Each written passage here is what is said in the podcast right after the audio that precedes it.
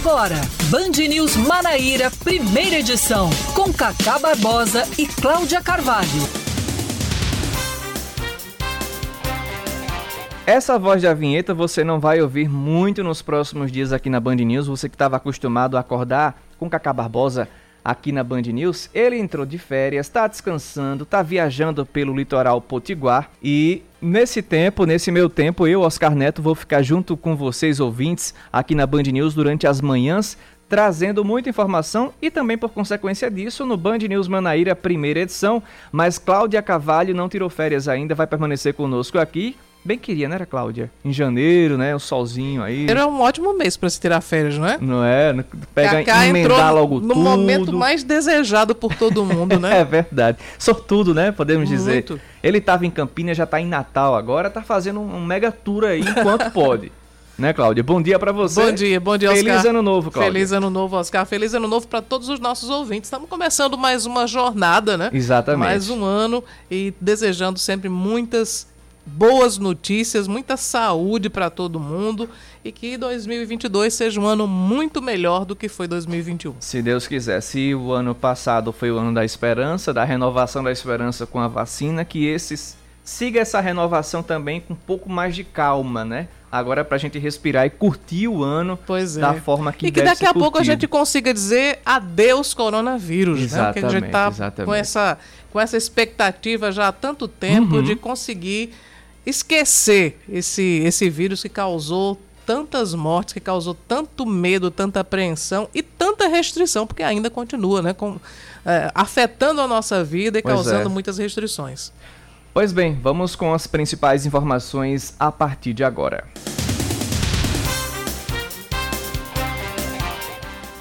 E ainda falando sobre outros assuntos também, a Prefeitura de João Pessoa está monitorando toda a faixa de areia da orla após vestígios de óleo serem encontrados no Bessa no último sábado. Fragmentos também foram encontrados nas praias de Cabedelo, na região metropolitana. Segundo o secretário da SEMAN, da Secretaria de Meio Ambiente, o Ellison Silveira, o objetivo dessa ação é promover a retirada dos resíduos, evitando danos no meio ambiente, inclusive o marinho. A Marinha do Brasil, por meio da Capitania dos Portos, já fez a coleta desse tipo de material em seis praias de Cabedelo e apenas uma em João Pessoa. O trabalho é para a apuração das possíveis causas e da origem desse material. E começa hoje a vistoria dos veículos que realizam transporte escolar em João Pessoa. Essa vistoria é relativa ao primeiro semestre de 2022. O serviço vai seguir até o dia 28 desse mês e deverá vistoriar cerca de 20 veículos diariamente. O atendimento acontece das 8 da manhã até 5 da tarde na sede da CEMOB, que fica no quilômetro 25 da BR-230, no Cristo. A taxa do serviço é de 70 reais, podendo variar de acordo com a UFIR. A vistoria tem como objetivo garantir a segurança no deslocamento de crianças e adolescentes que vão utilizar o transporte escolar. São checados em torno de 40 itens do veículo, além de se as faixas laterais e traseiras estão de acordo com as normas que regulamentam o serviço de transporte escolar. E também se inicia hoje a renovação da matrícula para os alunos veteranos da rede estadual de ensino. A renovação pode ser feita até a próxima sexta-feira com a apresentação de comprovante de vacinação contra a Covid para os alunos em idade apta para a imunização. Os estudantes passarão por duas etapas no processo de renovação de matrícula: o cadastro escolar e efetivação da matrícula feita de forma online pela escola. Eles poderão acompanhar o status do seu processo de matrícula através do site matrícula.see.pb.gov.br e, caso seja necessário, deverá realizar a atualização dos dados inseridos e documentos anexados. O estado de saúde do presidente Jair Bolsonaro é estável depois dele ser internado com um quadro de obstrução intestinal. Ele interrompeu as férias em Santa Catarina e deu entrada em um hospital particular de São Paulo na madrugada de hoje. O médico Antônio Luiz Macedo, que acompanha o presidente desde que ele foi ferido com uma facada, está nas Bahamas e aguarda um voo para retornar ao país. Segundo ele, Bolsonaro se queixa de dores abdominais, mas não deve ser submetido a uma nova cirurgia. Bolsonaro estava de férias desde o dia 27 de dezembro em São Francisco do Sul e tem sido muito criticado, né, Oscar? Porque Exatamente, férias durante, polêmicas. Durante né? o período de férias aconteceu a tragédia na Bahia, as enchentes e, enfim, afetando também Minas Gerais. E o presidente disse que esperava não ter que interromper as férias, acabou interrompendo por causa do motivo de doença. Vamos falar de esportes agora porque Lionel Messi testou positivo para a Covid-19. O Paris Saint-Germain revelou em atualização clínica que o craque argentino desfalcará a equipe no duelo da próxima segunda-feira pela Copa da França. Segundo a publicação, o jogador de 34 anos está isolado e submetido ao protocolo sanitário adequado.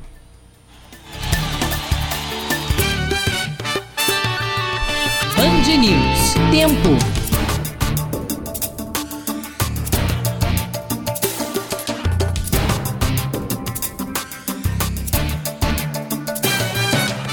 É aquele velho ditado, nem chove nem faz sol. E também nem venta também aqui na capital paraibana. Tá um tempo abafado aqui em João Pessoa, o céu completamente nublado. Não choveu ainda desde as 6 da manhã que eu tô aqui na rádio, não, não vi nenhum sinal de chuva aqui no centro, mas nossos ouvintes já já tinham trazido informação pra gente que para quem estava indo para Recife na BR 101 tava uma chuva muito forte Inclusive, ele nos deu, os ouvintes nos deram orientações para que as pessoas prestassem atenção é, por conta da aquaplanagem. Foi o nosso ouvinte Ricardo, mandou mensagem para a gente, mandou até uma foto é, da pista completamente encharcada. Inclusive, essa foto que ele mandou a, é, tem um, um, uma imagem que um carro perdeu o controle, né? O ouvinte pode confirmar essa informação para a gente. Infelizmente aconteceu esse, esse, esse, esse, essa perda de controle desse carro lá na BR-101. Pois bem, mas a informação que a gente pode trazer agora é que deve chover pela manhã, à tarde e à noite aqui em João Pessoa. Deve ser um dia de chuva por conta dessas nuvens carregadas. A temperatura máxima atingida deve ser de 32 graus, muito quente, abafado, mas a mínima de 24 em João Pessoa. Nesse momento, 27 graus na capital paraibana. E Campina, Cláudia? Bom, Campina tem sol e aumento de nuvens pela manhã, também tem previsão de pancadas de chuva à tarde e à noite. A temperatura mínima prevista é de 22, a máxima pode chegar aos 32 graus.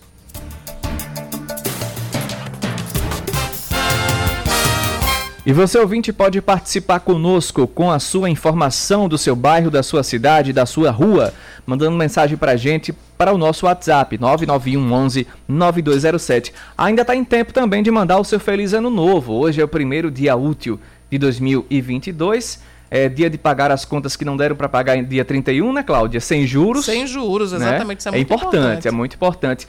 Cláudia Cavalho já ia esquecendo o que tem no seu calendário hoje. Me perdoe, porque Olha, eu ainda estou me ainda tá acostumando com isso né? aqui, né? Pois é, mas hoje, é, é, nesse início de, de ano Sim. também, hoje tem apenas uma data comemorativa, que é, a, é, o Dia do Juiz de Menores, que na verdade atualmente é o juiz da infância e adolescência, né? Mas foi isso. instituída essa data, é apenas essa que se comemora hoje. Adailton Lacê, né? Isso, a quem, a quem Aquele abraço para ele, que ele escuta a gente aqui, participa junto conosco. Mas enfim, vamos dar continuidade ao nosso jornal. Você ouvinte participa, 991 11 9207, esse é o nosso WhatsApp. Hipernete Carneiro mandando mensagem para a gente aqui. Ela que está lá nos Estados Unidos, nesse momento 9 graus por lá, Cláudio. Imagine isso aqui. É, mas para os Estados Unidos é uma temperatura atípica para essa época do ano. Uhum. Já devia estar, tá, inclusive, acho que alguns graus negativos, é, né? né? Eu não sei em que, em que estado o Hipernestre está, né? ela, ela puder... estava em Carolina do Norte. Ah, certo. Você conhece? Não, Carolina do Norte conhece eu não conheço, não. Né? não. Entendi. Mas nessa época, acho que, que essa temperatura está acima do esperado. Pois é, ela disse que o ditado aqui é diferente. Muita chuva e frio. E Cacá curtindo o sol pois lá é, em Natal. Exatamente. Com a Tem gente neve também. aí, Pernestre? É, espera ela responder aqui. Deve ter. Ela colocou aquele, aquele íconezinho da neve, né? Uhum. Que é um friozinho, então deve ter neve por lá também. Vamos lá, 9h36, vamos, vamos dar prosseguimento ao nosso jornal. Já já mais informações e mais participação com os nossos ouvintes e a gente abre esse jornal falando não de Covid-19, mas sobre as manchas de óleo que voltaram a aparecer aqui em João Pessoa e também na cidade de Cabedelo. O secretário adjunto de Meio Ambiente, o, Carlos, o Marcos Valério, conversa com a gente por telefone e vai explicar quais os procedimentos que estão sendo adotados após a identificação dessas manchas. Marcos, é, bom dia para você, seja muito bem-vindo aqui à Band News. Estou à disposição. Pois bem, é, definitivamente de que horas e que período do, do, último sábado que apareceram, que foram detectadas essas manchas, esses fragmentos aqui nas praias de Cabedelo? Bom, na verdade foi na sexta-feira à tarde, por volta de 3 horas da tarde, na, na maré alta, começaram a aparecer esses, esses fragmentos, né, de, desse, pode ser petróleo, pode ser óleo cru, é, vieram em partículas bem pouco maiores, assim, coisa de um palmo, meio palmo. É, já acionamos já a, a, Secretaria né, de, é, de, limpeza, de Limpeza Urbana, é, comunicamos ao prefeito Vitor Hugo, que já, já mandou todas as secretarias envolvidas se prontificarem para fazer a limpeza. É, já no, no outro dia de manhã, a gente já começou a fazer a limpeza junto é, com a Capitania dos Portos, a Capitania dos Portos e Marinha já acionaram a, a inteligência para saber que, que navio ou de onde veio isso. Eles têm uma, uma rota dos navios que passam no nosso litoral e que tipo de material eles transportam. Então, eles estão fazendo essa, essa varredura para saber quem é, é, jogou isso no, no litoral, né?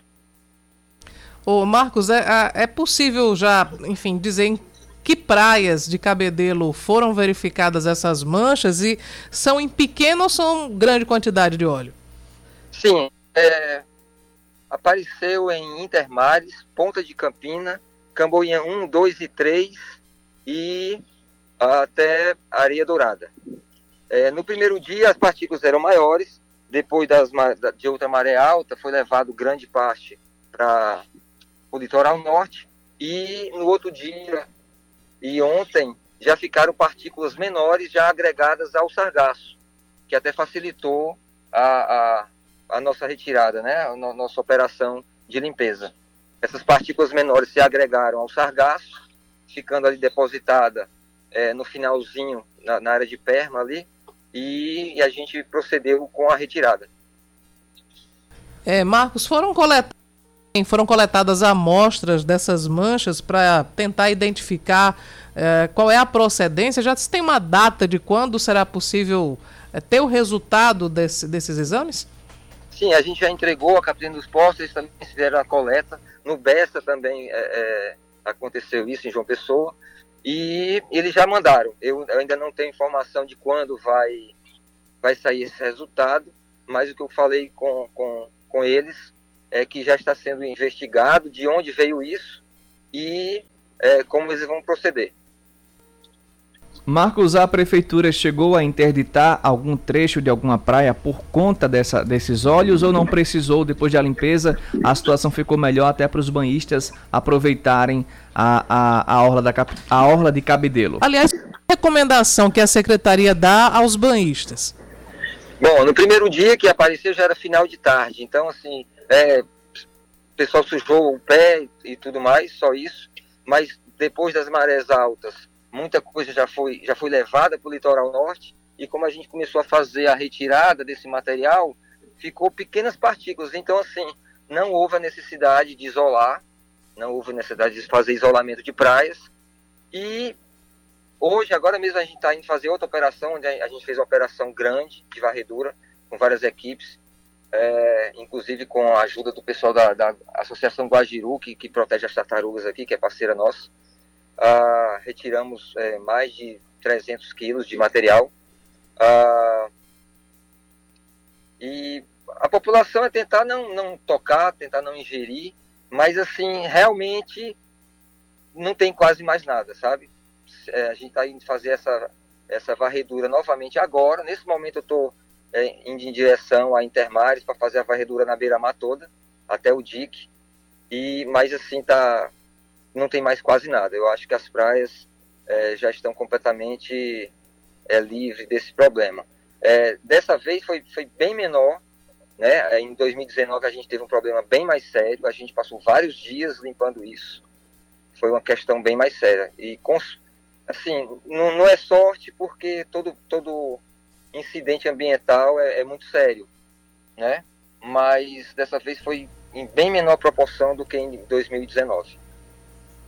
É, Marcos, eu quero fazer uma pergunta que tem a ver com o meio ambiente, mas não com óleo. É que alguns banhistas se queixaram também de, de avistamento de caravelas né, na, nas praias.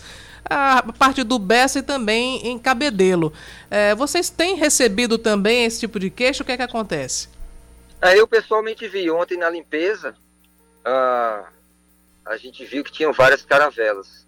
A gente contou mais ou menos umas 20 que eu contei mas a gente não soube nenhum, nenhum caso, nenhum incidente de pessoas que tenham se queimado com essas caravelas. É um processo natural que vem, uh, uh, essas caravelas não, não chega a ser nenhum nada relacionado a essas manchas de óleo. Ok, Marcos, obrigada pela sua participação e pelas informações sobre o meio ambiente aí de Cabedelo a Prefeitura de Cabedelo se disponibiliza a qualquer tipo de informação. Tá aí, é só ter cuidado, né, Cláudia? É ter cuidado e ter atenção também, não só os olhos, mas as caravelas que aparecem geralmente nessa, nessa época do ano, época mais quente, e principalmente lá em Cabedelo, elas ficam ali mais próximas a a, ao sargaço, né? Que é muito presente. Então, é um perigo. O sargaço Exatamente. com óleo ainda tem mais uma caravela de brinde. pelo amor de Deus, desde, né? Desde Todo pequeno que eu é tenho uma, um, um, medo tão grande de sargaço. Não só por causa de caravela, qualquer outra coisa que tiver escondido ali pode, pode ocasionar é, algo. Pode prejudicar a gente, mas, mas por conta dessas caravelas também, ter bastante atenção com as crianças, né? É, nesse período. É, e uma vez, uma vez atingido por caravela, né? Quem quer que seja, uhum. tem que evitar aquelas receitas mirabolantes de passar, enfim, é passar água salgada Exatamente. e procurar atendimento médico. Não tem, não tem outro, outra, enfim, outra recomendação, porque você pode piorar a situação se utilizar algum outro tipo de substância.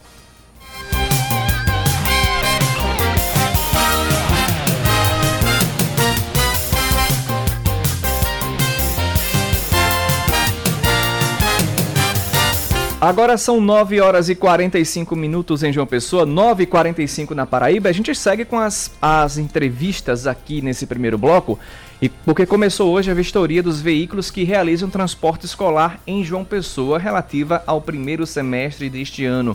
Para explicar como vai funcionar esse serviço, nós conversamos a partir de agora com o superintendente da CEMOB, o George Moraes. George, seja muito bem-vindo aqui à Band News. Primeiramente, feliz ano novo para você. Explica para a gente, é, primeiro, a importância desse serviço de se vistoriar é, os veículos e também depois você fala sobre os itens que são olhados, que os pais devem prestar atenção também. Bom dia.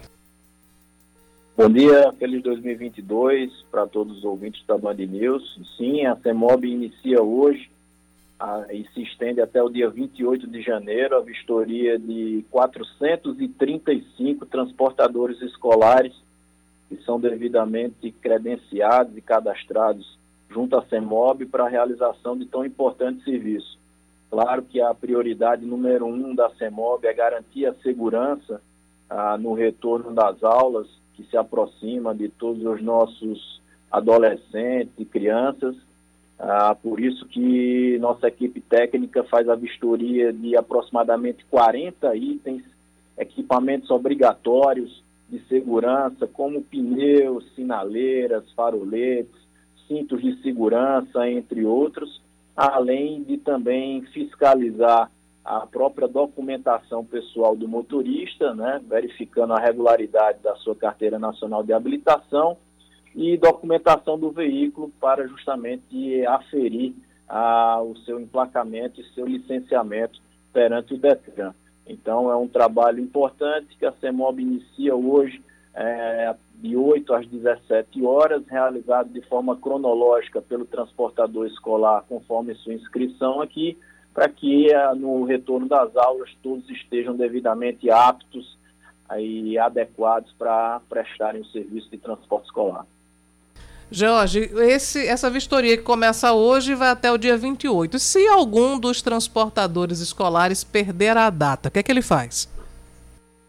Bom, se não obedecer a ordem é, de chamada, ele poderá remarcar a, o seu, a sua vistoria, a sua inspeção, mediante pagamento de uma taxa de 27 reais, tá? Então, a gente é, já distribuímos esse calendário, esse cronograma de forma antecipada com os transportadores, mas, claro, aí com reforço, desde já agradecendo também a imprensa para que todos eles possam estar cientes da necessidade de comparecimento obrigatório aqui na CEMOB. Só mais uma informação, Cláudio, que eu gostaria de passar, é o nosso pedido, o nosso apelo para que os pais que estão aí pesquisando, que estão na iminência de contratar uh, o serviço de transporte escolar, eles verifiquem se o veículo possui no seu para-brisa dianteiro um, um adesivo da cor cinza, né, que é justamente utilizada neste semestre de 2022. Esse serviço ele é semestral, o da cor passada era laranja, esse selo, e primeiro semestre de 2022 será da cor cinza, o que significa que aquele veículo foi aprovado e que está apto com condições de conforto, de segurança, de higiene para transportar o filho ou a filha do cidadão pessoense. Nesse primeiro, nesse primeiro contato do ano, George, eu queria fazer com você uma avaliação do que foi né, o ano de 2021 para a CEMOB e as principais mudanças no trânsito. Também aproveitar para saber o que é que deve mudar em 2022. Olha, Cláudia, eu acredito né, que o trabalho de 2021 foi positivo. Ah, foi assim, a CEMOB teve em evidência, nós conseguimos participar aí de todas as mesas de debate, sempre nos colocamos à disposição e agradeço a colaboração também de vocês da imprensa de sempre estar divulgando ah, as nossas ações, né? seja no, na fiscalização, seja no tocante ao transporte escolar, táxi, transporte de turismo, transporte coletivo e também nas, ah, no planejamento da cidade. É claro que participamos ativamente com a Secretaria de Infraestrutura, de Planejamento é, no sentido de, de dar vazão ao crescimento da cidade, ao crescimento do número de veículos. Fizemos intervenções em vários bairros da cidade. Na última semana de dezembro, por exemplo, foi no bairro de Brisamar. Uh, fizemos intervenções físicas uh, na Avenida Hilton Souto Maior. Estamos em obra também no bairro de Água Fria, uh, e José Américo fazendo alargamento da rua Benício Oliveira Lima, Estevão Gerson, investimento de mais de um milhão de reais apenas em 2021 em parceria com a iniciativa privada. Ampliamos em mais de 7 quilômetros ciclofaixas no município de João Pessoa, uh, com a criação do circuito de ciclismo da PB 008, uh, campanhas educacionais e, claro, em 2022 pretendemos continuar ampliando serviços, passamos de 70 para 100 câmeras de vídeo monitoramento, investimento em tecnologia, apenas credenciais, eh, por exemplo, para estacionamento de idosos, de deficientes físicos, foram mais de 8.600 que foram emitidas pela CEMOB. Então, uma rápida passagem aí eh, nos nossos diversos serviços. O balanço é positivo, claro que ainda temos muito que melhorar, por isso que iniciamos com força total em 2022. A CEMOB, é, é, inclusive, participou é, da virada de ano, mais de 40 agentes de trânsito estiveram nas ruas garantindo a segurança viária. Graças a Deus não tivemos nenhuma é, ocorrência fora do normal e estivemos presentes aí desde o final de 2021 até o raiar do sol de 2022. É assim que a gente vai continuar trabalhando. Pois bem, conversamos agora com o superintendente da CEMOB, o, o George Moraes participou junto com a gente. George, muito obrigado pelas suas informações e o bom trabalho nessa primeira semana de 2022. Obrigado, um feliz ano novo para todos, o CEMOB sempre à disposição.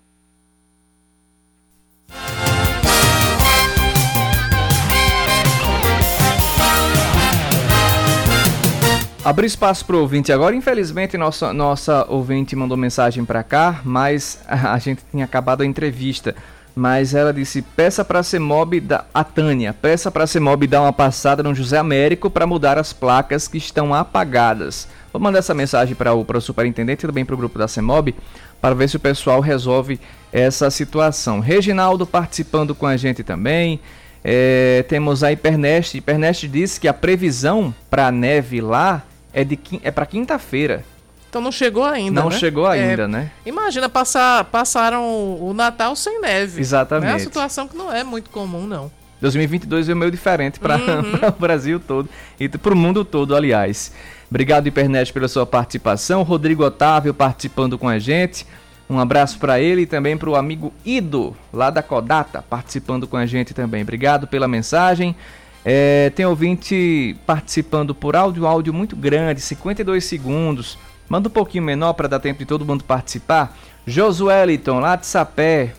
É, feliz ano novo para você e todos da banda. Estou aqui na sintonia, eu e meu amigo Beisola Machante. É isso Muito aí. bem, abraço para vocês dois. Abraço Obrigada pela todos. audiência. E o, é, o, o Nado e o Evaldo, lá em Sapé, também acompanhando a transmissão aqui na Band News FM. Manaíra, você pode participar conosco também. Nossa, nosso WhatsApp é o 991 11 9207, 991 11 9207.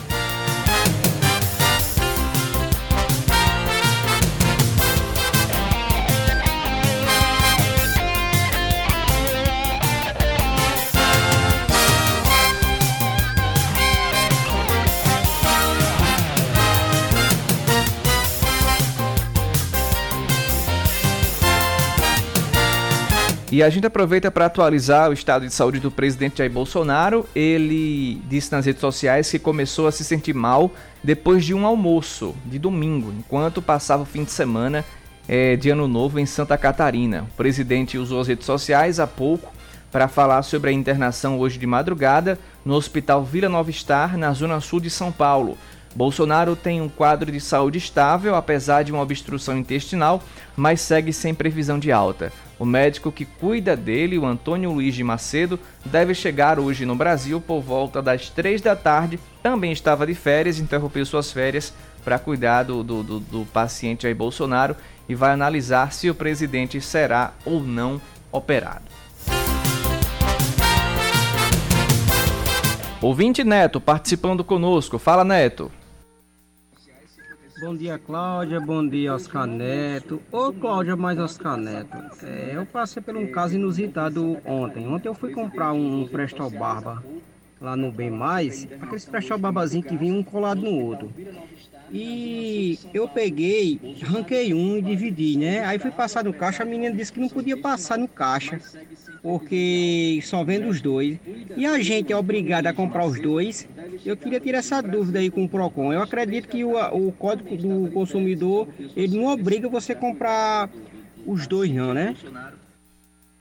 É, eu tenho a impressão que sim, né? Depende do estabelecimento, mas normalmente os supermercados maiores, eles exigem que você leve a embalagem completa, que seriam Exatamente. dois. É quase de iogurte também. Isso. Tem supermercados Então, vai pequenos, levar- destacar um é, levar, né? tem supermercados pequenos que vendem por unidade, mas Aham. normalmente nas, nas grandes redes de supermercado é a bandeja. Ou você leva a bandeja ou não leva nada. Né? E depende realmente da- do tipo do estabelecimento, mas normalmente as grandes redes agem dessa maneira. E outra coisa, vai, você tem que observar também se tem dois códigos de barra. Se tiver dois, eu acredito que dá para levar um. Mas é como o Claudio disse, varia de cada supermercado. Tem uns que eles fazem até uma bandejinha, uma cestinha para colocar as unidades que faltam, que o povo só leva um. Aham. Né? Então você tem que observar muitas coisas, viu, Neto? Obrigado. Ele disse que tinha os dois códigos de barras. Aí, aí não sei. Aí tem que, tem que ver com quem entende do assunto, que é o Procon. E ah, na primeira oportunidade que a gente entrevistar o Procon aqui, vamos perguntar, viu, Neto? Obrigado pela sua participação. Edson Weber participando com a gente. Oscar Neto, bom dia Cláudia, bom dia aos ouvintes, cumprimentar todos, desejar feliz 2022 e ouvir a entrevista do superintendente da CEMOB preocupado porque entre as obras em execução ele não falou eh, lá na rotatória do gás que fica ali nas proximidades do Campo dos Santos, cujo trânsito é um caos. Grande abraço. Obrigado, Edson, pela participação. Flávio Santana, lá de Cabedelo, também conosco. Entende do assunto que é o Fala Oscar, bom dia, aqui é o Flávio de Cabedelo. Feliz ano novo aí, Cláudia e Oscar. Então manda nosso amigo aí lá no Big Bom Preço aqui da BR 230. Você vai comprar um galeto e vem um galeto mais um refrigerante. R$ 27,90. Você não consegue comprar só o galeto não, que lá não vende só o galeto. Um abraço e o segundo tu não pode mudar. Ele tá numa alegria tremenda. Eu né? acho que ele comprou um galeto e ganhou um refrigerante. Por Também isso que ele tá assim, comeu ontem. Se não tinha o R, o R, o RA do O, né? O resto de antes de ontem, ah, né? sim, sim. É o Hal agora. Tem um restaurante chamado Hal aqui. Tem, que é H, chiquérrimo, né? É chiquérrimo. Então todo mundo participou do Hal nesse domingo. Que é o É Modesto. o Hal Modesto, que é o resto de, ante, de antes de ontem. No Natal eu comi, eu comi o Hal na segunda-feira, minha filha. Foi tanta da comida que sobrou até pra, pra segunda-feira, graças a Deus. Maravilha. Mas enfim, tá aí a promoção. Galeto com a coca. Eita, é bom, viu? Isso num domingo com uma farofinha. Tá Mas bom. falar de comida essa hora, né? É difícil, é difícil. Começou a roncar aqui já. Alex participando com a gente pra gente encerrar as participações e ir pro intervalo. Bom dia, Cláudia. Mas pelo Código do Consumidor, eu já vi falando sobre isso, sobre aquela, aquela patrulha do consumidor, que você só pode levar unidade. Não é, você não é obrigado a levar a bandeja, não. Igual a menina foi comprar um pacote de papel higiênico, ela poderia levar unidades. Não é obrigado, não. Você levar todo, não. Aí você não é obrigado a entrar na, na regra do, do, do, do atendimento aí, não, entendeu? Foi passado aí, isso aí, eu acho que ano passado eu fiz essa, eu vi essa matéria aí. É Alex que tá falando. Bom dia e feliz ano novo. Pronto, já temos a primeira polêmica do ano. Vamos consultar os universitários, nesse caso o PROCON, Exatamente. para trazer uma, uma resposta abalizada para os nossos ouvintes. Pois bem, 9h58, Vando de Tibiri 2, obrigado pela audiência. Já já voltamos com o segundo bloco do Band News Manaíra, segunda edição. Primeira, segunda, Primeira, edição, primeira Oscar. edição, pelo amor de Deus.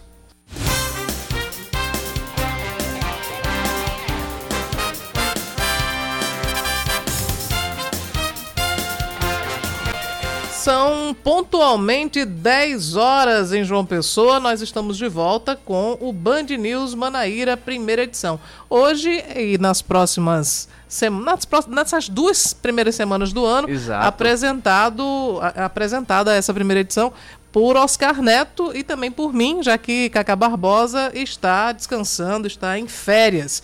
E a gente começa esse segundo bloco trazendo a informação de que a Polícia Civil identificou e tenta prender uma travesti que é suspeita de ter assassinado um motorista por aplicativo, que foi Everton Albuquerque, de 25 anos. Esse crime que aconteceu no último dia do ano, dia 31 de dezembro, no bairro Nova Brasília, em Campina Grande. As investigações mostraram que a travesti, que foi identificada pelo nome social de Jesse, solicitou a corrida pelo celular de um parente. A polícia conseguiu identificar o dono do celular, que foi interrogado na delegacia, mas ele disse que não sabe, não sabia onde estava a suspeita do crime. A vítima foi morta com três facadas, sendo duas no pescoço e uma nas costas. Todos os golpes foram aplicados do lado direito, demonstrando que o agressor estava no banco do passageiro. A polícia já divulgou aí a foto de Jesse, está eh, procurando informações sobre o paradeiro, mas há um grande mistério aí, Oscar e ouvintes, a respeito do, da motivação. Exato. Porque o rapaz, quando ele, depois dele ter sido ferido, ele conseguiu ligar para casa, disse que tinha sido vítima de uma tentativa de assalto. Só que nem levaram o celular, obviamente, porque ele estava falando com a família, não levaram o carro e nem levaram o dinheiro que continuava dentro do veículo. Então, qual teria sido a motivação para esse crime? É, a Pois polícia é. espera localizar a Jesse para identificar também qual foi o motivo. Dando prosseguimento ao Band News Manaíras, primeira edição, a Paraíba apresenta a maior projeção do Produto Interno Bruto para este ano entre os 27 estados do Brasil. O estudo foi realizado pela MB Associados Análise Macroeconômica. O levantamento mostra uma projeção mais alta para Paraíba e Sergipe, mais de 4%, e o menor para Minas Gerais, inferior a menos 1%.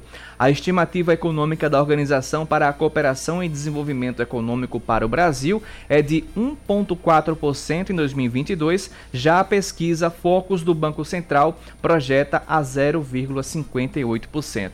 A análise ma- macroeconômica da AMB Consultoria reduziu de 0,4% para crescimento zero para 2022.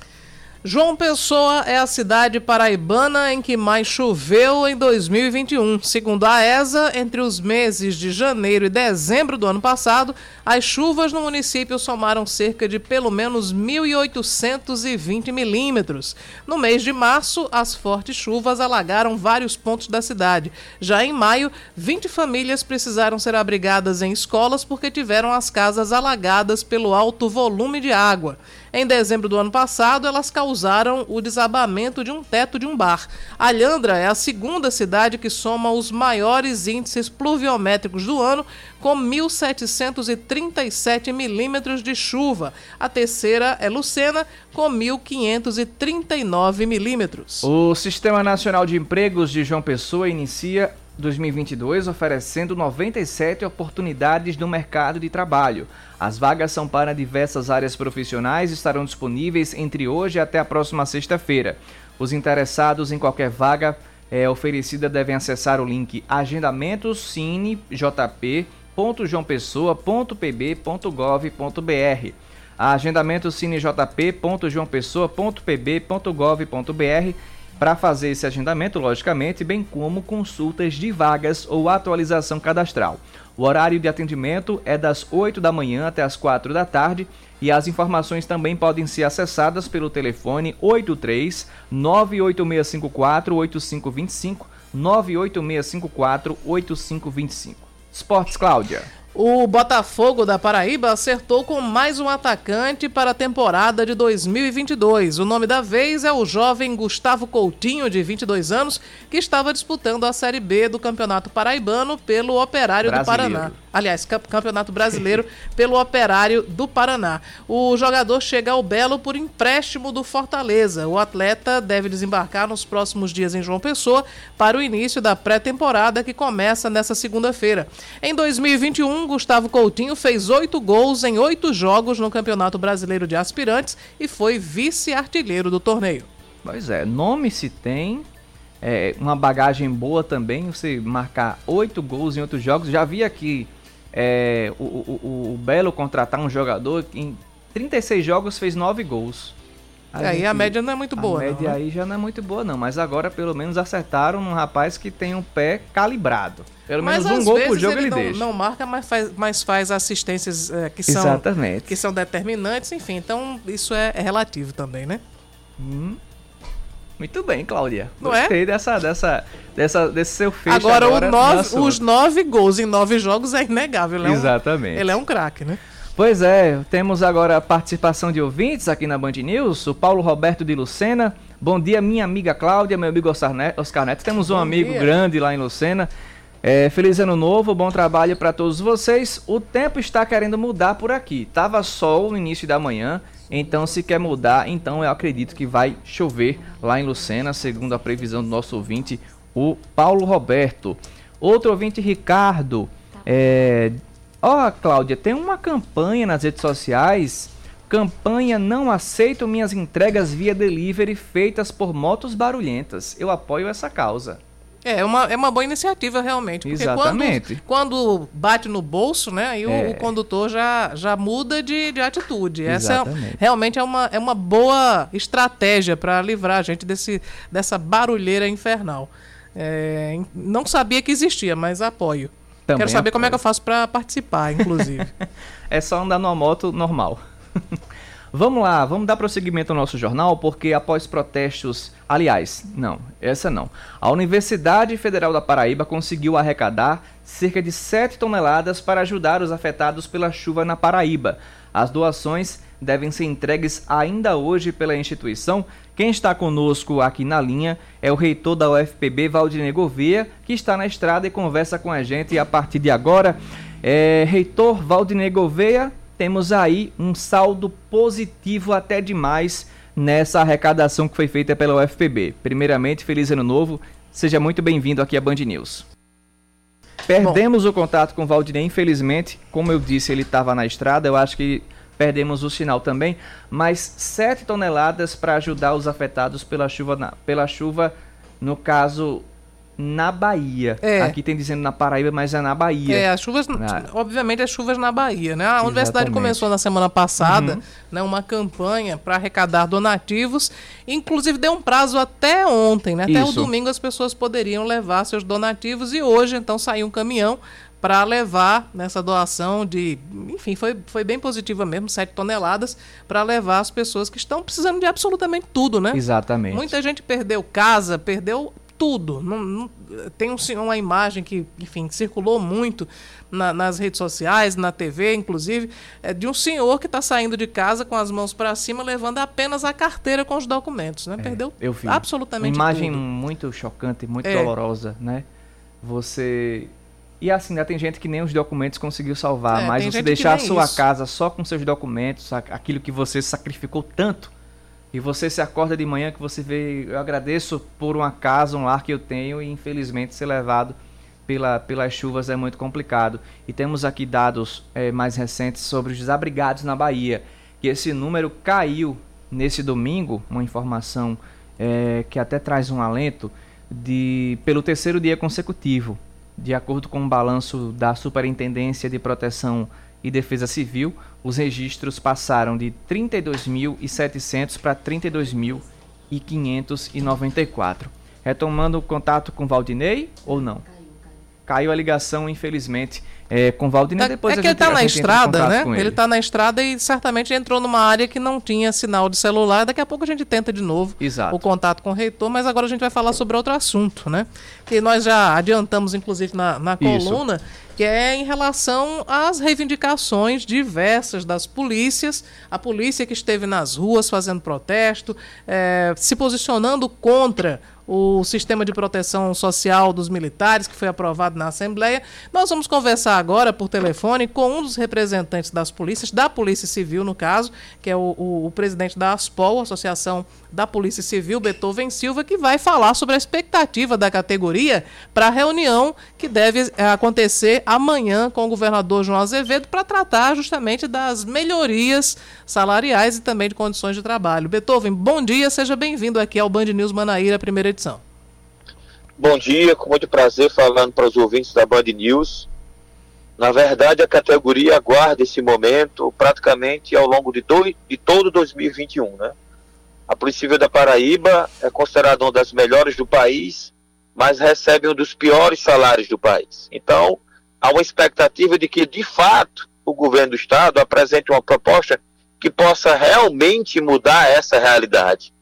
Todos os estados aqui circunvizinhos de, aqui do Nordeste, Rio Grande do Norte, Pernambuco está em processo também de negociação, Fortaleza já, Ceará já o fez, e a categoria espera que realmente uma proposta que possa permitir com que tanto o policial que está na ativa, que ainda vai continuar trabalhando, tenha uma remuneração digna, como também aqueles colegas que já têm todas as condições para se aposentar, possam se aposentar.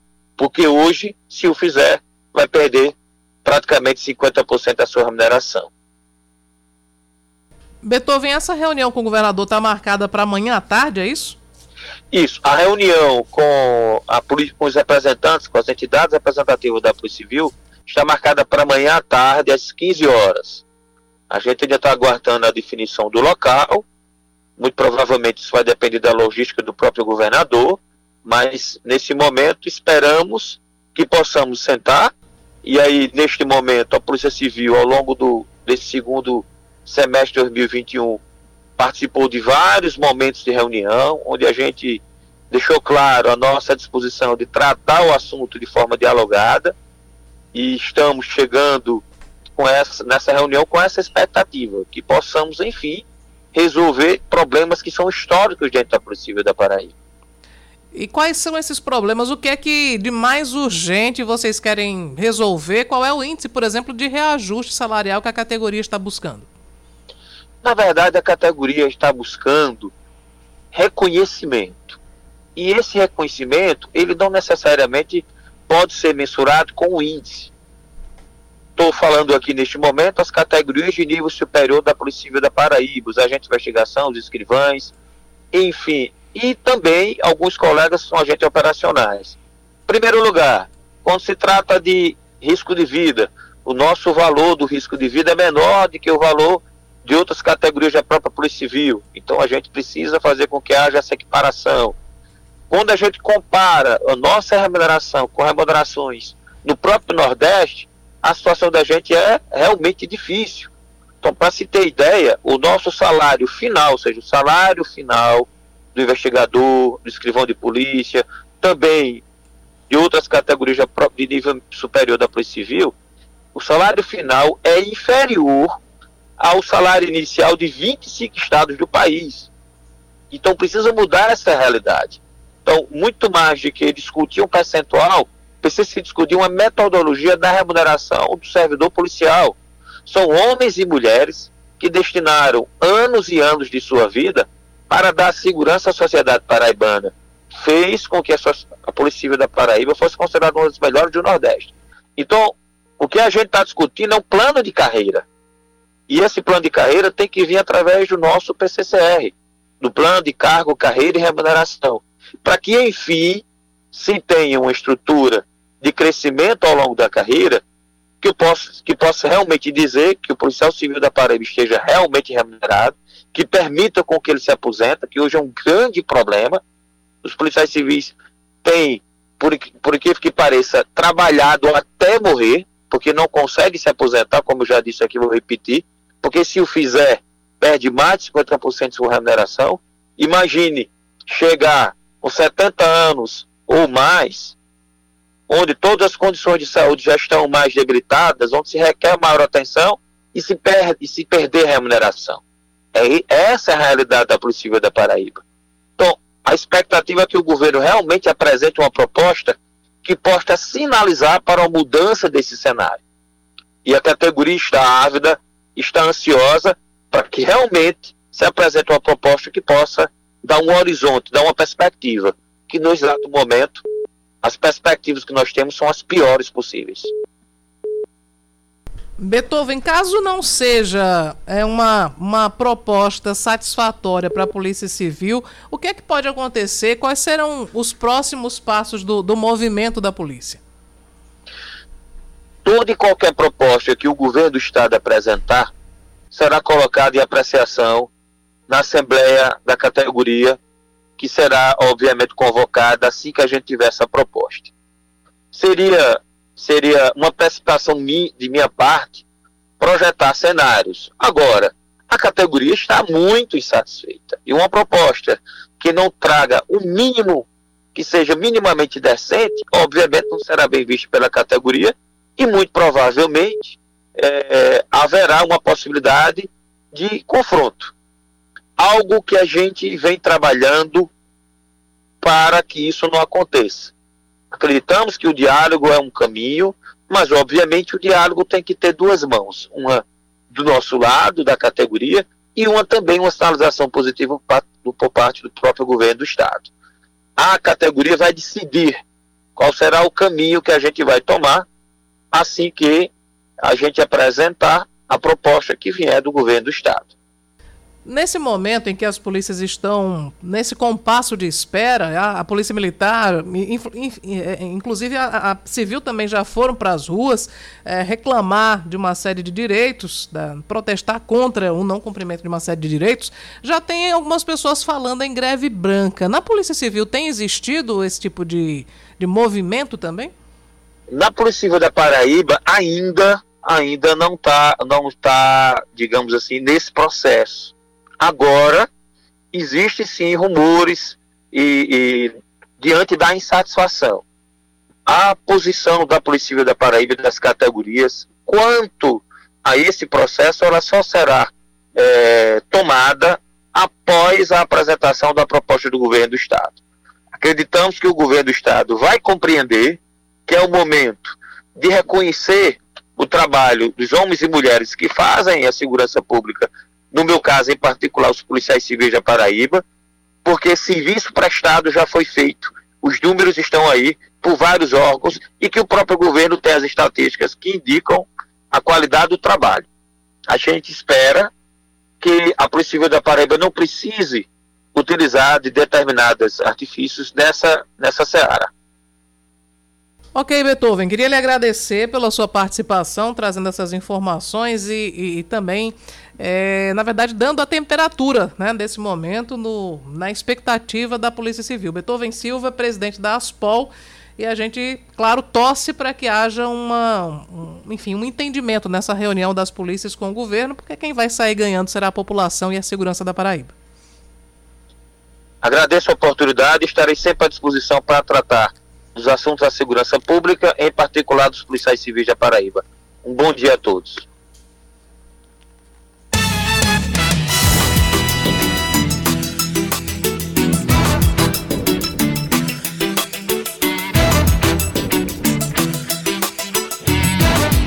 E a Ó, gente. Vai, vai, pode falar, Cláudio. Agora há pouco entrou um ouvinte no ar falando sobre que ele foi a um supermercado, para uma rede hum. grande de supermercados, comprar um aparelho de barbear que só. Enfim, tem a, a, a a embalagem com dois uhum. e ele queria comprar apenas um e, enfim, o, o, caixa disse que não poderia passar, enfim, ficou a polêmica. Aí ele perguntou se não podia, se podia, eu disse que, que não podia nas grandes redes. Na verdade, fui agora consultar quem entende da, da história realmente, que é o o superintendente do PROCON, Você João Pessoa. hein, Cláudia? Roger Guerra. Só aí pois nos é. contatos, muito bem. Então, a, a resposta de Roger é o seguinte, depende do produto. Qualquer produto pode ser vendido em quantitativos pré-determinados, mas a informação tem que ser clara. O comerciante pode fracionar e vender a unidade, mas o fabricante também pode vender embalagens com mais de um produto sem que isso se configure em uma venda casada. O Código de Defesa do Consumidor, ele realmente coloca lá que aí foi uma uma consulta que eu fiz à parte, uhum. que o consumidor não é obrigado a comprar, por exemplo, um, aquele pack, o pacote de, de, de, rolos de papel higiênico. Entendi. Se ele quiser levar somente um, ele pode comprar apenas um. Tá aí. Nosso ouvinte aqui, professor, professor Daniel. Semana passada precisei de um fósforo. Apenas um. Uma caixa de fósforo. É. Mas ele precisou só de um. Um palito de fósforo? Isso, ele disse apenas um. Posso comprar apenas um palito? Ontem precisei de um guardanapo, apenas um. Posso abrir a embalagem e retirar apenas um guardanapo? Vamos com calma, gente. Realmente, tudo tem limite, né? Uhum. A gente também não pode. Uma caixa. Um... Tem, tem canto que vende friso é, unidade, né? E tem, é. tem, tem lugares que vendem, mas tem cantos que vendem somente a caixa. A maioria dos estabelecimentos vende a caixa. O que vale é a informação do empre... da, da, da, empresa, da, do estabelecimento e o bom senso também da, da gente, né? Ninguém vai chegar comprar algodão. Não, eu só quero um, um, um rolinho, não quero um pacote não, que eu acho muito. Não é assim também não. Por isso que. Aí é uma questão até de higiene, né? Exatamente. Porque você vai abrir a embalagem e levar um. Isso. Um, um, como é que chama? Um, um, um chumaço não. de algodão. E um chumaço de algodão, pode ser isso também. Enfim, se você ouvinte quer participar sobre esses e outros assuntos, manda mensagem para o nosso WhatsApp. Tem Edivan Teodósio participando com a gente, é, falando sobre a contratação do Belo. Coutinho, jogador do Belo. É, Coutinho, Gustavo Coutinho, não é Felipe Coutinho, aquele que foi do Vasco, que foi do Barcelona. Ele também está aí é, querendo sair do, do, do, Barcelona. Várias equipes estão é, se organizando para contratar Felipe Coutinho, mas ele não vem para o Belo, a certeza é essa. Gustavo Coutinho, quem chegou. É, mandou um forte abraço a toda a equipe, parabéns. Mandou parabéns para mim? Tô aqui fazendo apenas o meu trabalho, mas obrigado, Edivan. Diz que a Band News é igual a seleção brasileira de 82. Só tem craque, sai um, entra outro campeão. Obrigado aí pelas palavras, Edivan Teodósio. Não estava nascido, Kaká saberia de cor aqui a seleção de 82, porque ele, como, assim como Yuri Queiroga, é, são fanáticos por seleção brasileira, pergunte o nome de um jogador dessa seleção que eu não lembro. Você lembra, Cláudia? Bom, eu não sou muito conhecedora do futebol, Agora, mas eu acho que na seleção de sim. 82 estava Zico, né? É, eu acredito que sim. Mas se perguntar quem era o governador da Paraíba em 82, você sabe? Eu não acompanhava a política nessa época, ah, não. Ah, tá. Mas eu vou perguntar para São Google. Exatamente. 10 e 22 já já voltamos com mais informações aqui na Band News.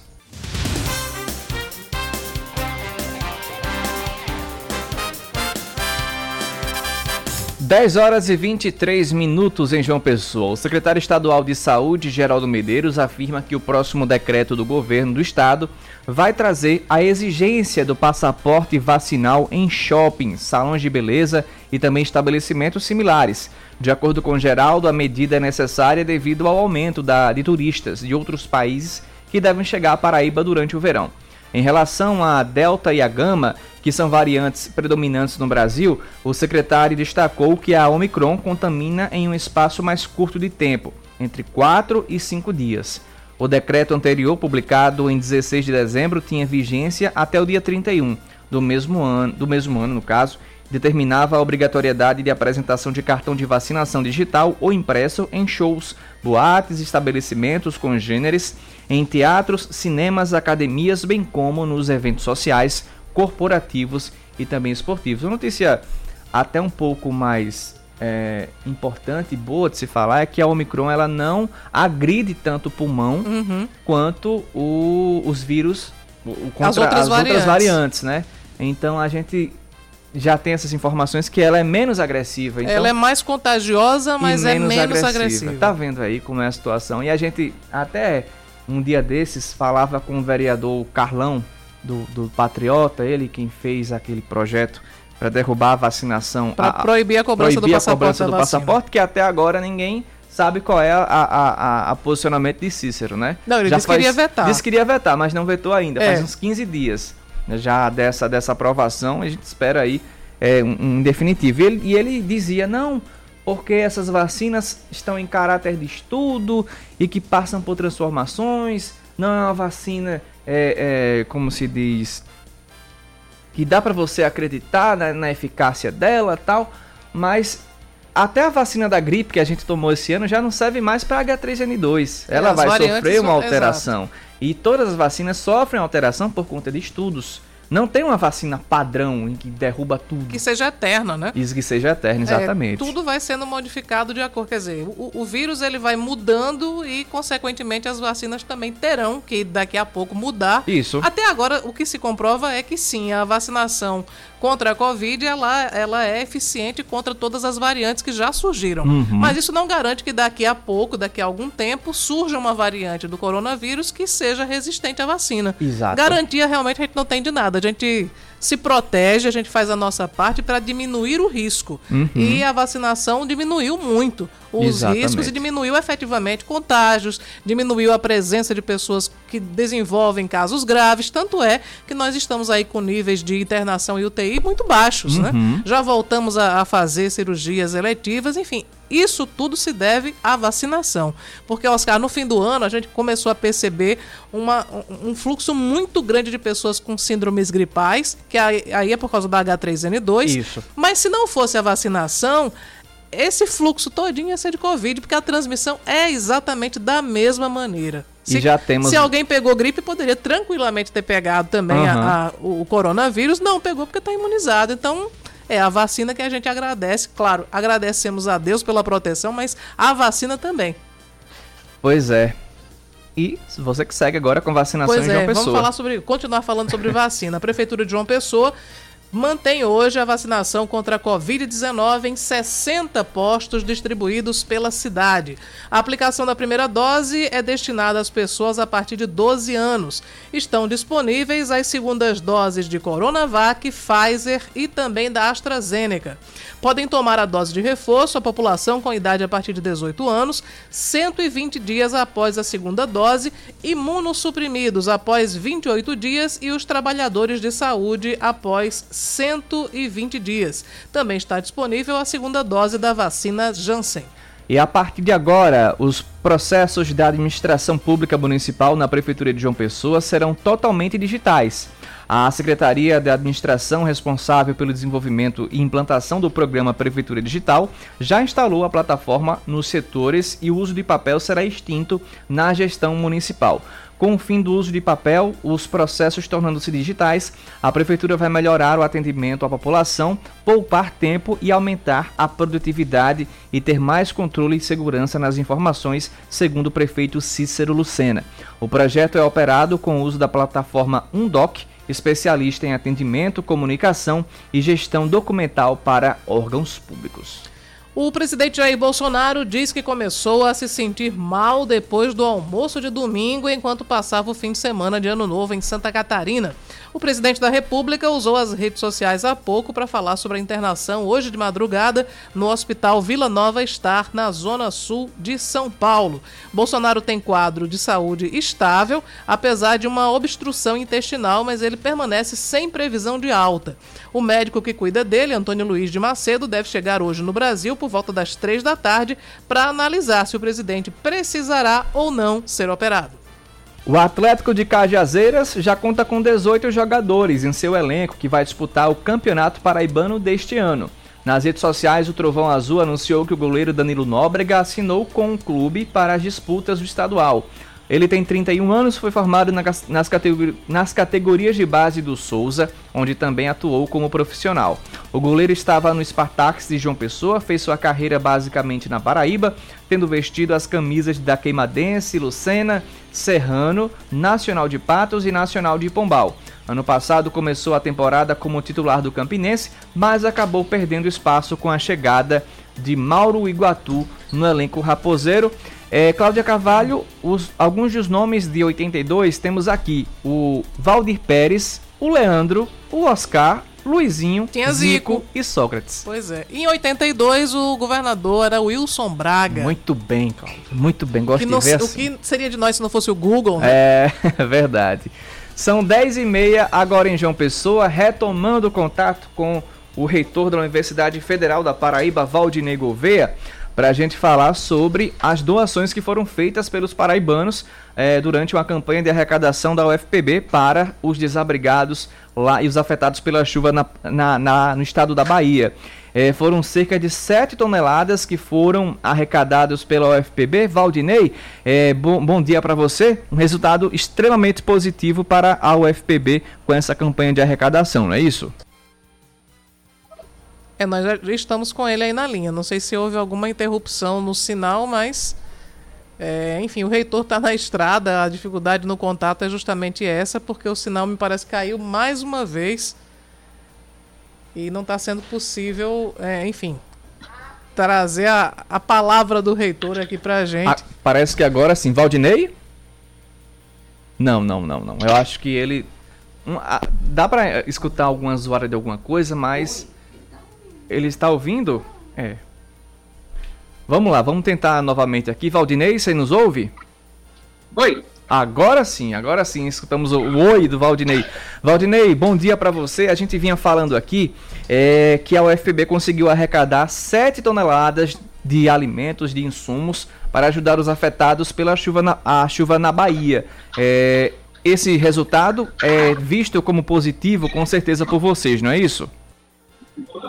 Sim, sim, é, efetivamente, nós conseguimos arrecadar no período de uma semana cerca de 7 toneladas de alimentos, é, roupas, colchões, é, medicamentos, calçados. E o senhor está a caminho da Bahia para fazer a entrega desse, dessa doação? Sim, estamos, estamos a caminho nesse momento. Temos uma parada aqui precisamente para falar com vocês. Já estão em que altura, reitor? Estamos. Ah, deixa eu perguntar aqui, que eu parei num posto, só um instante. Qual o nome dessa cidade? Palmares. Estamos em Palmares. Ah, Palmares. É, a previsão é que vocês A cheguem gente quando? deve chegar lá à noite. À noite? É, provavelmente por volta das 21 horas. É, uma vez que são 1.290 e tantos quilômetros. Reitor, o que é que motivou né, essa, essa campanha? Claro que é uma situação muito difícil na Bahia, mas a partir de que momento se pensou em fazer essa campanha de solidariedade aos nossos irmãos baianos?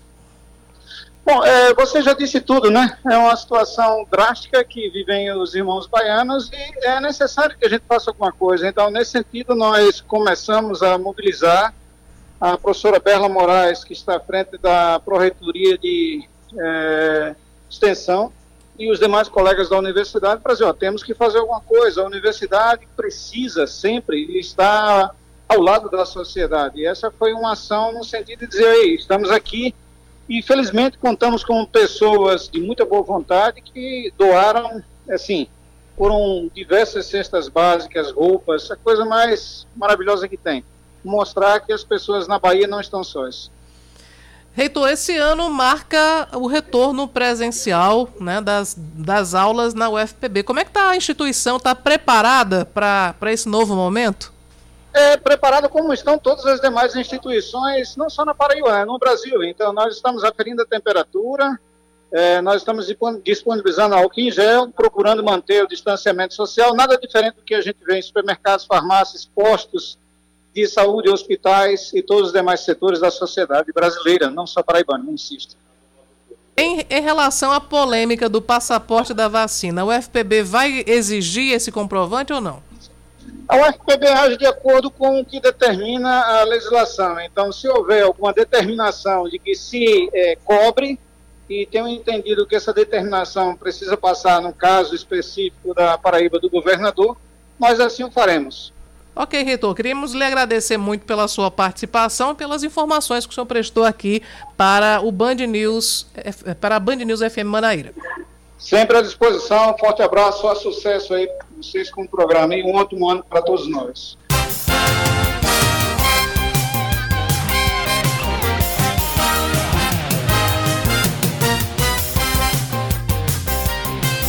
Agora são 10 horas e 35 minutos. Trazer participação dos nossos ouvintes aqui na Band News 991 11 9207. Esse é o nosso WhatsApp para você entrar em contato conosco, mandar a sua mensagem e trazer a sua informação. O professor Daniel, é, ele também diz que essa é exatamente a situação dos professores do Estado com relação à pauta da Polícia Civil.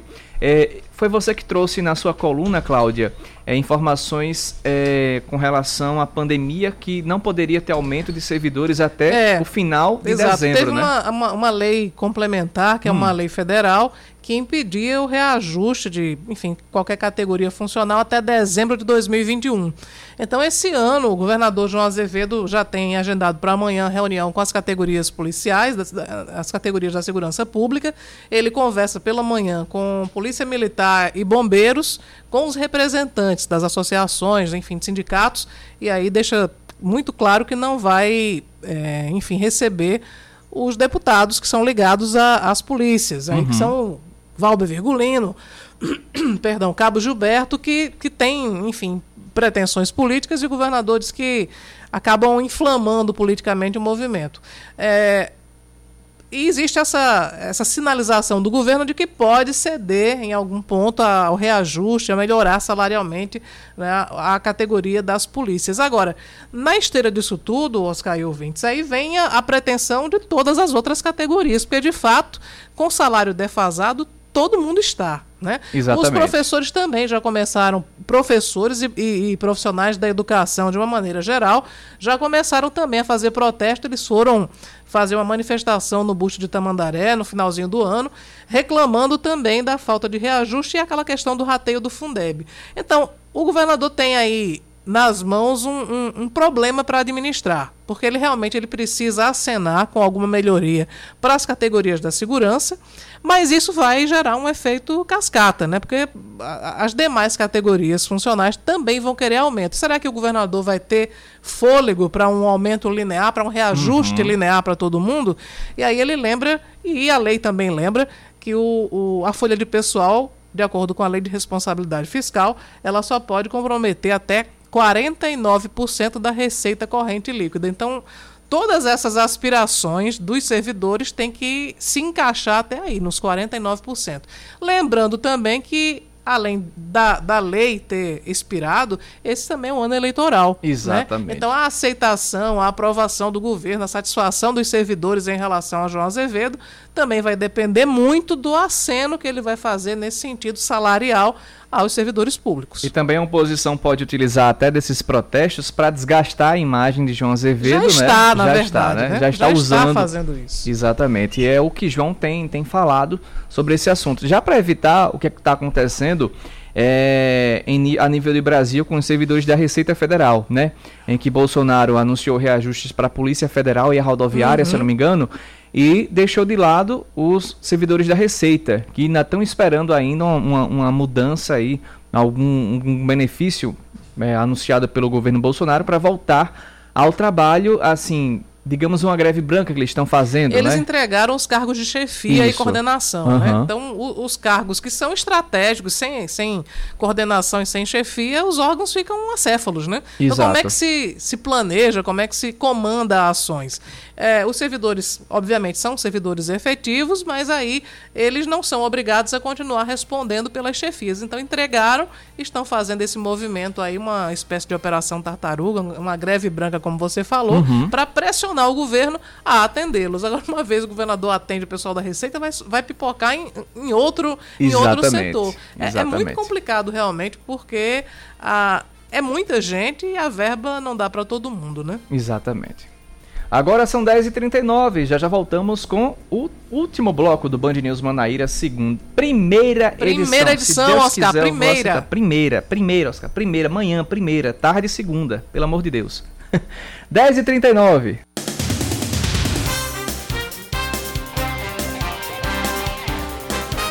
São 10 horas e 41 minutos. Nós voltamos com Band News Manaíra, primeira edição, comigo e com Precisa Oscar levantar o Neto. dedinho não, Cláudio. Você já está captando Já, a mensagem, já, né? Já, já tô, já. Muito primeira. bem. Primeira edição, tá, Oscar? Vai. E por conta das fortes chuvas que atingem Cajazeiras desde a última quinta-feira, uma barragem que fica próxima ao posto fiscal no bairro dos Remédios se rompeu ontem e as águas alagaram um trecho da BR-230. A Polícia Rodoviária Federal foi acionada e esteve no local para orientar os condutores que precisam passar pela localidade.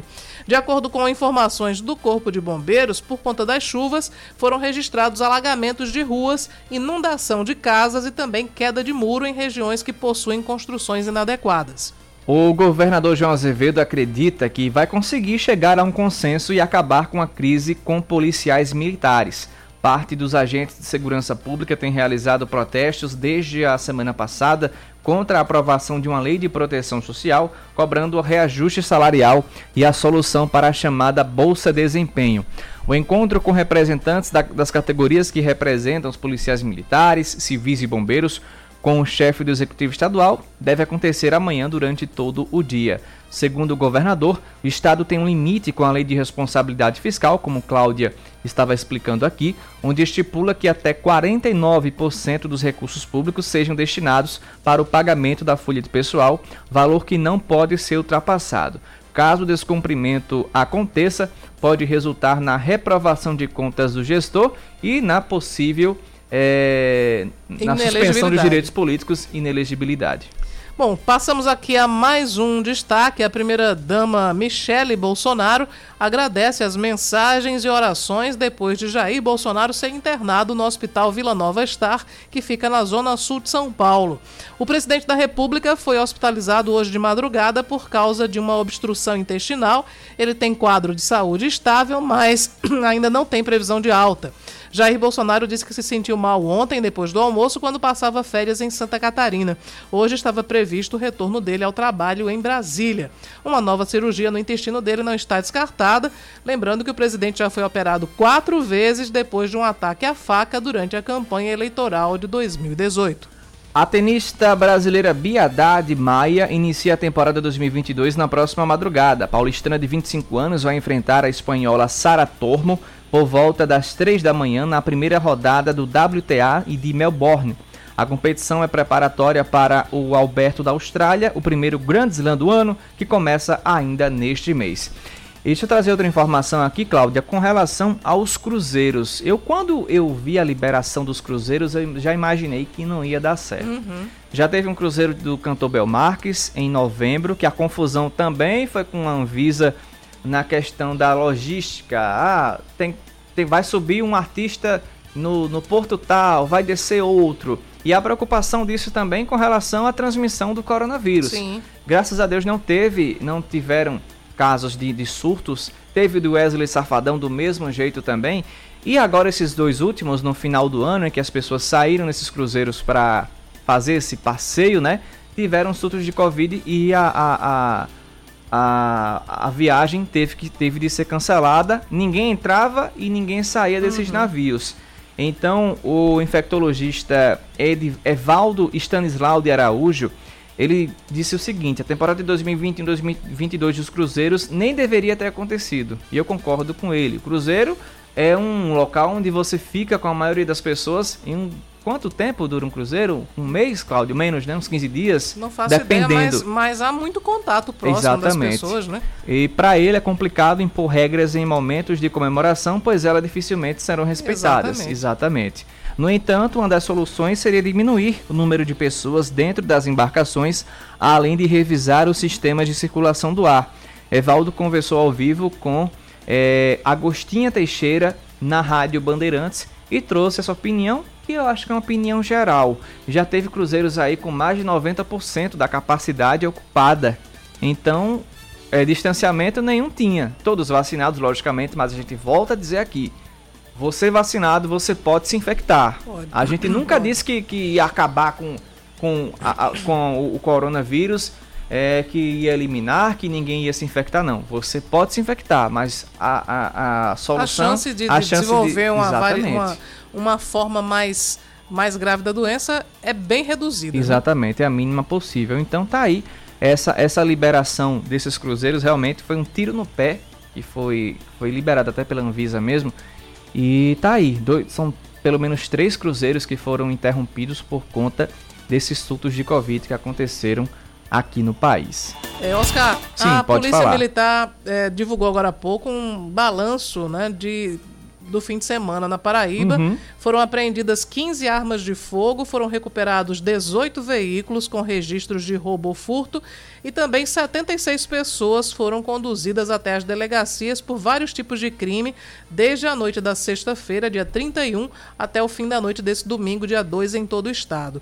No período, a corporação prestou 1.043 atendimentos à população, além das ações de segurança que foram realizadas por causa da virada do ano, mesmo não tendo grandes festejos em áreas públicas. As apreensões de armas de fogo foram realizadas em João Pessoa, Santa Rita, Monteiro, Esperança, Lastro, Patos, São José de Piranhas, Guarabira, Riachão do Poço e também em Sapé.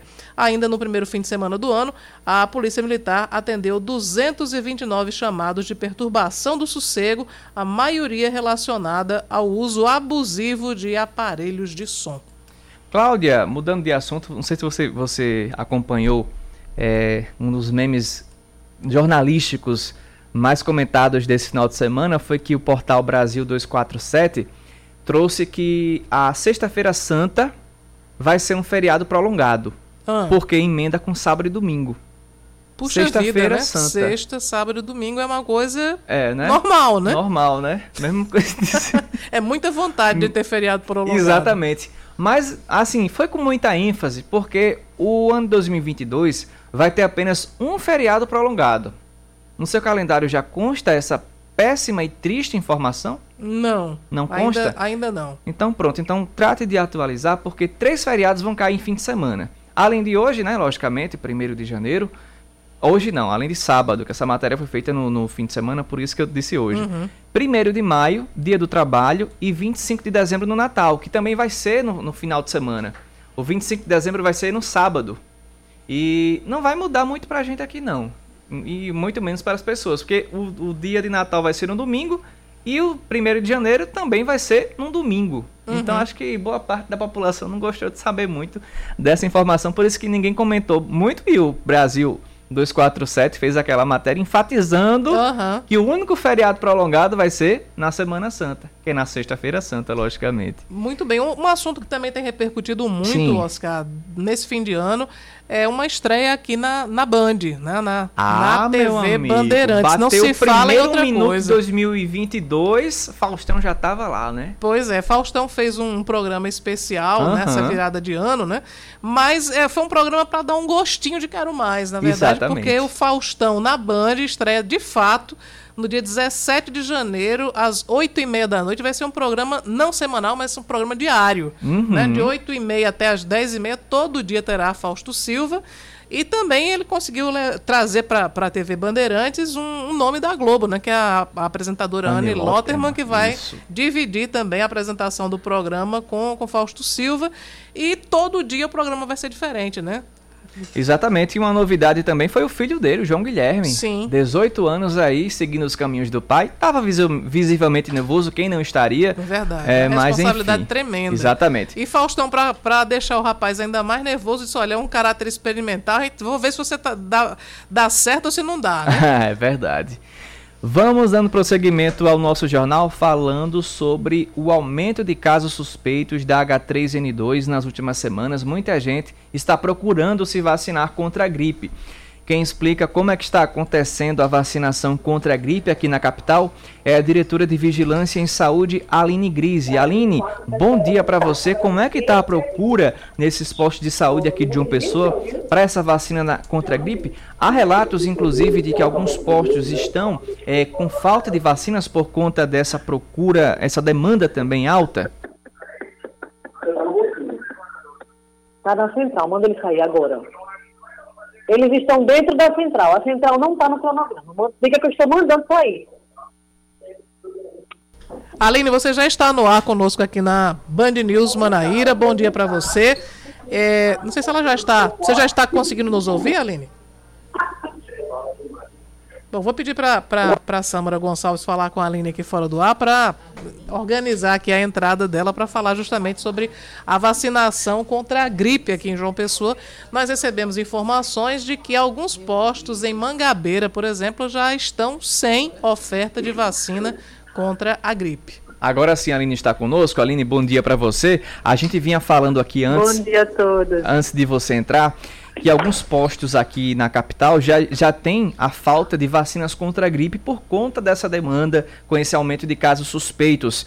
É, como é que está a situação agora, a situação da, da, da, da, saúde aqui em João Pessoa, principalmente nesses postos em que oferecem a vacina contra a gripe e alguns deles estão já com falta de doses? Olha, é, na verdade, as doses da vacina elas não estão em falta por conta desse momento de gripe que estamos vivendo agora. A vacina chegou em março né, do ano passado para a campanha normal, como chega todos os anos. E as vacinas foram aplicadas para os grupos prioritários, como manda o Plano Nacional de Imunização. Então, assim, a vacina acabou normalmente, foram vacinados todos que tinham que ser vacinados. E agora a gente vai esperar a nova campanha esse ano. Mas é, para as pessoas que querem ainda serem imunizadas contra a gripe, em João Pessoa ainda há oferta dessa vacina? Não, a não. gente não tem mais a vacina, não porque acabou, é isso que eu estou explicando. Certo. Não acabou por conta das pessoas que estão com a gripe buscando a vacina. Uhum. A vacina acabou normalmente após a campanha, Entendi. que tem todos os anos. Então a vacina chegou em março, fizemos a campanha normalmente, vacinamos todo mundo que tinha que ser vacinado e a vacina acabou assim como em todo o município.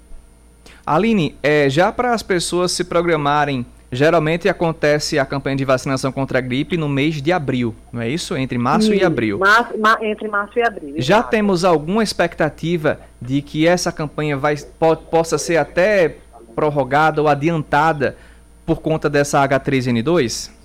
A gente ainda não recebeu nenhuma notificação do Ministério da Saúde. Né? Eles devem estar se manifestando em relação a isso até o início de fevereiro, e aí a gente passa todas as informações. Em relação à procura das pessoas, de pacientes pelas UPAs de João Pessoa, nós registramos no, no fim do ano, um, enfim, um fluxo muito, muito grande, superlotação, inclusive, em algumas unidades de saúde. Como é que está essa procura nesse momento, Aline? Isso, exatamente. A procura está muito grande, né? Que as pessoas estão com, esse, tá com a, os sintomas da gripe e logo busca, né, ou o PSF ou a UPA.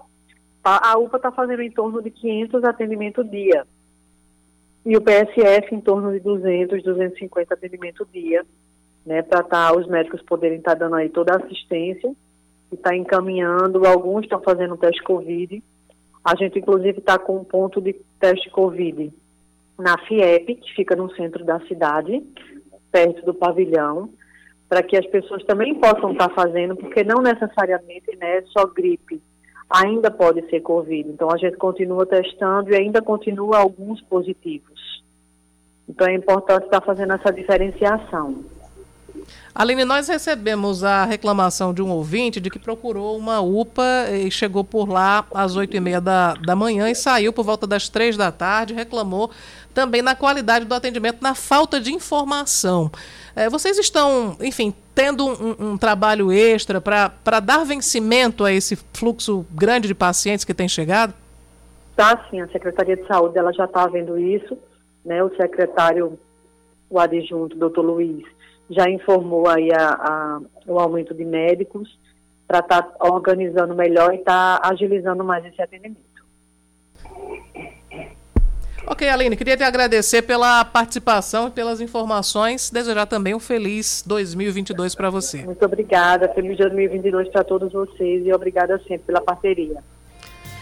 São 10 horas e 55 minutos agora. Pois é, temos participação aqui dos nossos ouvintes. É, o ouvinte diz o seguinte: um absurdo a falta de balneabilidade das praias. Aquele trecho do Bessa em frente à curva do Bessa Brasil tem um esgoto um mau cheiro terrível e a prefeitura não sinaliza que o trecho é impróprio para banho. Imoral, esse descaso com o esgoto na praia fede muito e cadê a Sudema? É, todo fim de semana, na sexta-feira, sai o relatório de balneabilidade das praias da capital uhum. paraibana. É, não sei se você com certeza lembra, Cláudia, é uma recomendação do MPF de é, de verificar as galerias de esgotos, sim, né? Sim. Aqui em João Pessoa, para ver de onde aquele esgoto que desaguava, desaguava no mar, de onde ele saía. E isso parou, né? Isso não, não, não teve mais prosseguimento. É, houve, anunciaram, inclusive, era uma, uma grande operação, reunindo Com vários robôs, órgãos e é... tal, mas né, realmente você tem razão, não, não tivemos mais informações de continuidade nessa detecção. Eu acho que se eu não me engano, Cícero ainda fez alguma coisa no começo da gestão do ano passado. É, mas eu acredito que isso estourou bastante na gestão do prefeito Luciano Cartacho, sendo que agora deu uma parada na situação. É, a gente fica até contente porque o, as pessoas que vêm aqui para João Pessoa, vêm para o Cabo Branco, vêm para Manaíra, reclamam muito, uhum. muito mesmo, não só apenas do esgoto que deságua, mas da, da qualidade da água, água barrenta, né? É, e eu eu estava torcendo para que isso fosse fosse resolvido quanto antes para que a gente não ficasse com essa fama aqui na capital paraibana. Grandes praias bonitas, praias centrais, praias largas, né, em João Pessoa e nessa situação é complicado. É, Manaíra realmente é um problema. No Cabo Branco também tem algumas uhum. áreas que sofrem bastante com isso. Oscar e ouvintes, teve um, um, acidente agora há pouco, um capotamento na Avenida Cruz das Armas, em Oitizeiro, no sentido das Três Lagoas. A CEMOB informou que já mandou uma equipe para o local e os bombeiros também estão no local porque existe uma vítima, certo? Então, Exatamente. nesse momento, é, para os condutores evitar a Avenida Cruz das Armas. Os é, dois sentidos, viu? No, nos dois sentidos, é, né? Exatamente. É. Porque tem uma ambulância no sentido centro. Ou, não, aliás. Eu não, tem não... uma ambulância do SAMU. Isso. Em um dos sentidos e também tem o carro dos bombeiros no outro. Exatamente. Então, as duas vias estão com trânsito muito congestionado por causa desse acidente com vítima. Não se sabe ainda o, o estado. Que teria dessa, motivado, né? Dessa vítima e também, exatamente, o que é que teria motivado. Mas capotamento na Avenida Cruz das Armas deve ser alta velocidade, né? É, e não é algo é, normal ou, ou natural em João Pessoa, capotamento lá na, na Cruz das Armas. É, melhor, é, é mais natural que aconteça na BR, mas enfim. É, a gente vai trazendo as informações durante o nosso noticiário local, porque agora são 10h58. Olha a hora que o sol aparece, Cláudia. Tá tu já pensasse, timidamente, tu timidamente. já pensasse, isso é hora, a gente acordar desde cedo para vir pro jornal aqui e o sol vem aparecer perto das 11 horas da, da é. Mas pois antes é. tarde do que nunca, né? Antes né? tarde do que nunca, é verdade. E a gente tá aqui reclamando do sol no final do jornal. Secão a conversa. Olha só, mais a previsão ainda da segunda Climatempo é que deve chover aqui na capital paraibana durante o fim da manhã, durante a tarde e a noite. Agora são 10h59, ponto final no Band News Manaíra, primeira, primeira edição, edição. Certo? Cláudia vai sempre estar aqui comigo para me Lembrando. corrigir. Lembrando, pra, levantando o dedinho assim, primeira Pois é, primeira edição terminando hoje a edição. A primeiro, primeiro do ano, né? Exatamente. Do primeiro o dia útil primeiro, do- primeira edição de 2022. Pois bem, amanhã estamos de volta, estaremos de volta com mais informações aqui para você. Daqui a pouco vem Leandro Oliveira mantendo você muito bem informado durante eh, a programação da Band News no Band News Station, com muita informação para você aqui na Band News sintonizado na 103.3 FM e nós vamos voltar amanhã com primeira edição a partir das 9h20 e pouco da manhã, eh, dependendo do horário que São Paulo vai entregar pra gente. Obrigado pela participação de todos e até amanhã, uma ótima segunda-feira para todo Até mundo. amanhã, Oscar. Obrigado a todo mundo que ficou com a gente. E siga aqui na Band News, acompanhando todas as informações com o Leandro Oliveira. Você ouviu Band News Manaíra, primeira edição.